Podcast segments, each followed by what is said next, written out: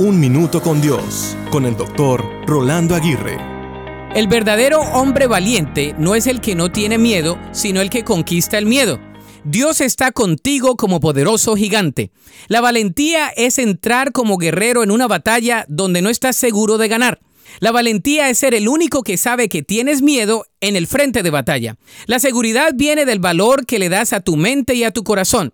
Se dice que la valentía es una de las más importantes virtudes porque sin la valentía no puedes practicar ninguna otra virtud consistentemente. Nelson Mandela dijo, aprendí que el coraje no es la ausencia del miedo, sino el triunfo sobre él.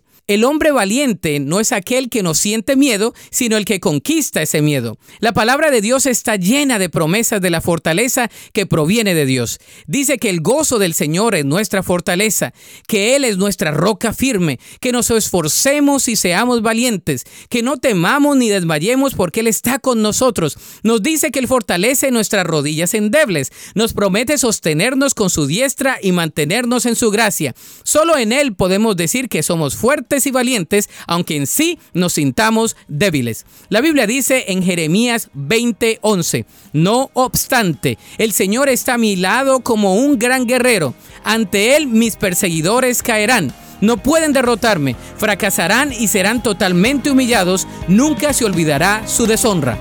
Para escuchar episodios anteriores, visita unminutocondios.org.